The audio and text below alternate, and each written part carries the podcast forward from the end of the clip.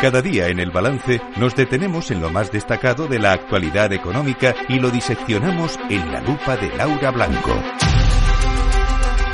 Laura Blanco, buenas noches. Buenas noches, Federico, ¿qué tal? Anuncio sorpresa hoy del gobierno. A, ver, no era sorpresa lo de que dejaran fuera de, la obligación de tributar en el, IRPF el, bruto del salario mínimo interprofesional, que eh, obviamente al subir el salario mínimo sube también el, bruto total del año, pero el anuncio sorpresa ha sido esa rebaja a las rentas inferiores a los 22.000 euros brutos al año que ha anunciado María Jesús Montero. Es un 43% más o menos, si no me equivoco, lo que va a suponer, ¿no? Ella habla de, para evitar un error de, salto a los contribuyentes que ganan algo más del SMI, porque efectivamente lo que se hace es elevar el mínimo exento. Bueno, pues Hacienda incrementa también las reducciones de las retenciones para rentas de hasta 22.000 euros. Entonces, entre una medida y otra, como tú dices, efectivamente, por un lado, la subida del SMI eh, aprobado por el Consejo de Ministros, 5%, 1.134 euros al mes en 2024 y la subida del SMI es del 54% desde que el Partido Socialista está en el Gobierno. Eh, el Real Decreto para adaptar la normativa tributaria con el objetivo de que ninguna persona que cobra el salario mínimo pague IRPF, ¿no? que es a lo que tú te referías. Pero sumamos eh, esta tercera, ¿no? la decisión de, para evitar el error de, de salto, incrementar las reducciones de las retenciones para rentas de hasta 22.000 euros. Y todo junto hace que 5,2 millones de contribuyentes con, rentas bajas, pues van a tener un ahorro significativo en impuestos. Mira, yo creo que la medida está bien enfocada, ese error de salto, se ha comentado muchas veces, ¿eh? yo creo que toda mi vida laboral, este año hago 25 años trabajando, Federico,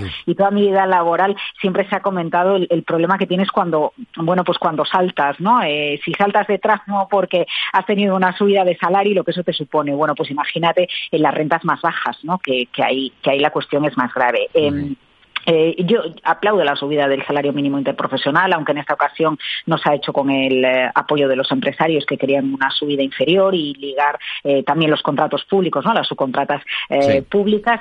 Em, pero bueno, la subida del SMI es importante y esta rebaja fiscal es muy importante. Bien, vale. Punto y aparte. Ahora nos vamos a otro capítulo.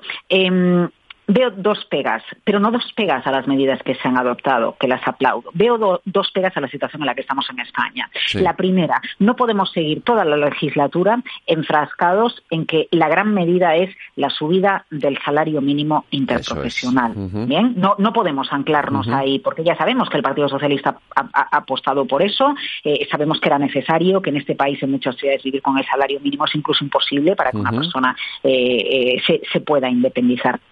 Y segundo, aunque el salario más frecuente en España ronda los 18.500 euros aproximadamente, bueno, por ahí andamos, ¿no? El, más frecuente, el más habitual y que se va a ver beneficiado, por lo tanto, de esta rebaja eh, de impuestos, ¿no? Eh, que, estamos citando y que hoy nos ha cogido un poquito eh, más por sorpresa. No confundamos, Federico, salario más habitual, que podríamos decir, bueno, pues es algo así como si dijéramos un salario medio, ¿no? De buena parte de la gente que tenemos en España, con pertenecer a la clase media, porque es aquí donde llega el problema. A un lado, los que tienen rentas muy bajas. A otro lado, eh, los consejeros, los banqueros, las entidades financieras que por la subida de tipos de interés eh, están ganando mucho dinero. Pero en medio, Federico, en medio que hay, en medio hay una clase media que paga impuestos y que efectivamente ha tenido pues bonificaciones al transporte, que ha tenido rebajas de IVA en productos muy concretos, ¿no? Eh, pero ¿Qué más? No podemos apostar a que nuestro país sea una potencia económica, ya que hemos saldado también el bache que ha tenido Europa en el año 2023, jugando siempre la partida a las rentas más bajas o a ir en contra de los consejeros o las empresas que están ganando más. Tenemos que hacer una apuesta de país por la clase media, que es la que no se ve beneficiada, por ejemplo, por esta medida que tú decías sorpresa de rebaja de IRPF. Efectivamente, porque lo que debería preocupar es que hay, haya 5,2 millones de españoles que cobran por debajo de los 22.000 euros. Eso debería preocupar. Y lo que debería claro, preocupar. Efectivamente, España no es un país de clase media. A la vista de estas cifras, a la vista de estos 5,2 millones de contribuyentes que se van a ver beneficiados, vemos que España es un país en el que hay muchísima gente, muchísimos trabajadores en la clase baja y como país deberíamos aspirar a que no pertenezcan a la clase baja, que pertenezcan a la clase media. Y luego te recuerdo, y arrimo las con mi sardina, en el medio sí que estamos eh, en, miles, decenas de miles de, autónomos, por ejemplo, millones de autónomos. Eh, a los que los está friendo y exprimiendo impuestos sin, sin piedad, literalmente. O sea, y, que y, es y es imposible así poder crear empleo, poder generar riqueza en un país, no se puede. Ya, lo que pasa es que, bueno, Federico, yo ya sabes que en este asunto soy un poco crítica, ¿no? Y mm. pienso que cuando el autónomo se pone en el centro, por ejemplo, de la reforma que hizo Escriba en su anterior cartera, en su anterior ministerio, tiene también que ver con que no todos los autónomos han declarado lo que realmente estaban facturando a lo largo de su vida laboral. Y, un asalariado, mm, un asalariado no puede librarse de rendir cuentas con Hacienda, ¿verdad? Bueno, eh, no, no, si pues, ahí pues, incluye autónomos y eh, asalariados. quiero decirte que eh, eh, yo, yo no comparto la idea de que el autónomo trabaja más que nadie, el autónomo levanta este país y el autónomo es la España que madruga. porque muchos asalariados nos levantamos, eh, trabajamos y además pagamos los impuestos que pagamos porque estamos asalariados. Me refería a eso, autónomos, autónomos y asalariados que están en la clase, que eso sí están en esa clase media a la que a la que se fría impuestos, literalmente. Sí. Bueno, no sé si, quiero decirte, ya, sabes que aquí, ahí entramos en ideología, ¿eh? Se fría impuestos eh, depende la contraprestación que tú tengas.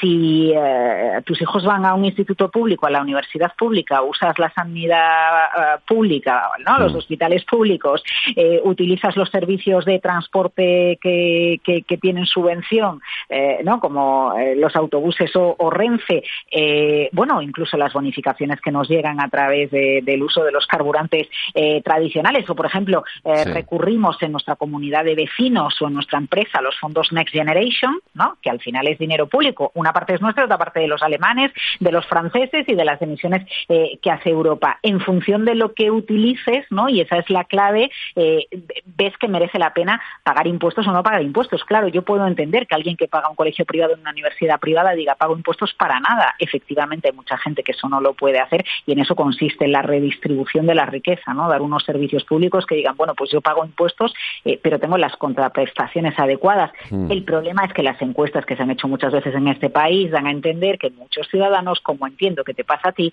consideran que lo que se paga en impuestos no se devuelve de una manera proporcional en, en, los servicios públicos eh, que presta, bueno, pues el ayuntamiento o la comunidad autónoma. Obviamente sabes que yo no me estoy refiriendo a los que llevan a sus hijos a los colegios privados o a las universidades privadas y se compran un Mercedes. Eh, de esos no, de, esos no estoy hablando precisamente. Laura Blanco, mañana más lupa aquí en el podríamos seguir, ¿eh? no, esto ya sabes tú que tenemos que hablarlo un día, pero un jueves. Tienes que venir para hablar de estas cosas. Ya, lo, sabes. Ya lo sé, Federico. Buenas noches. Aquí te espero, buenas noches.